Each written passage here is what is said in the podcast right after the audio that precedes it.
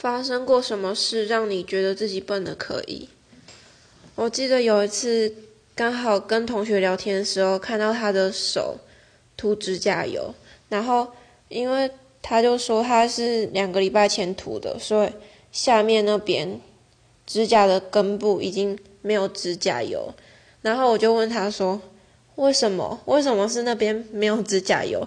不是应该是前面没有指甲油吗？”因为我以为指甲是从前面开始长的，然后同学就说，指甲是从根部往前面推的，所以指甲油是往前面挤的，所以根部就会没有指甲油。